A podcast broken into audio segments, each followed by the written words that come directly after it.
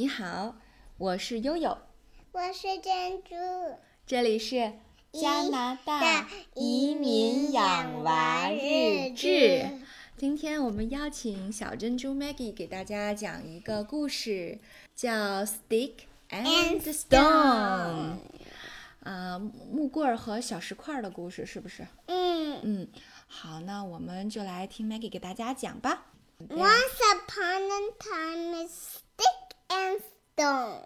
Are they friends? Yes, the stick and stone are friends. 但是现现在刚读的时候，他们不是呢。Stick look like a one.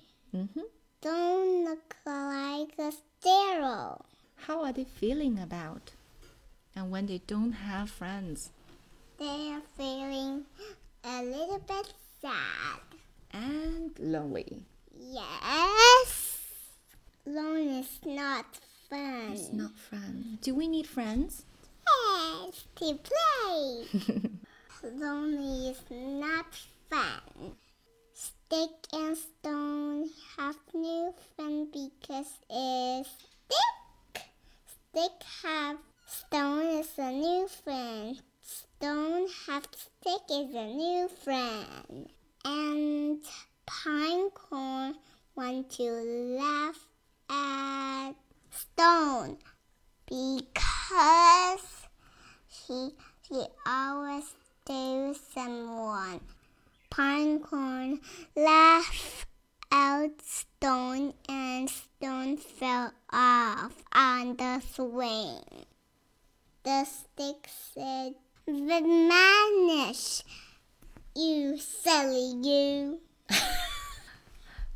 So will you protect your friend if the same situation happens? Mm-hmm. Bold Maggie. Thank you. That sticks too. Other friends do too. Blue bubbles and blowing bubbles. They're blowing bubbles. Look at me, I'm blowing bubbles. Yeah, and the friendship has grown. They walk. And they wander and walk. And what do mm-hmm. they do? They wonder what inside that eyes. I think it's Stone's hmm, little sister. They're playing in the beach, seeing the dolphin, and the rain come and stick blow away. Oh my gosh. And that pine blow away too, and Stone shell. hold on. Hold on, hold on. Stone shall hold on. Again, he's alone. Stone of stick. So the stone is looking for the stick. Mhm. Oh. Stick, stick, stick. Look night.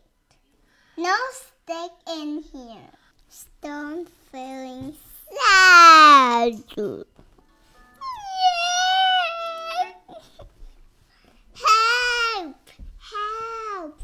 And Stone look is stick. He's in the puddle, muddy puddle. It's in a muddy puddle. Oh my gosh.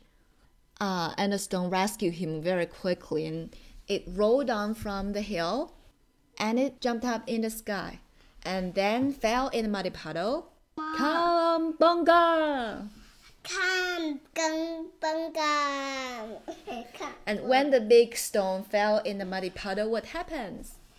Stick away. How the water splash out. The Come stick. out. So does the stick. Yeah, the stick comes out. They, they get together at last. They say, "You rock stone, that stone still rock, stick, stick rock."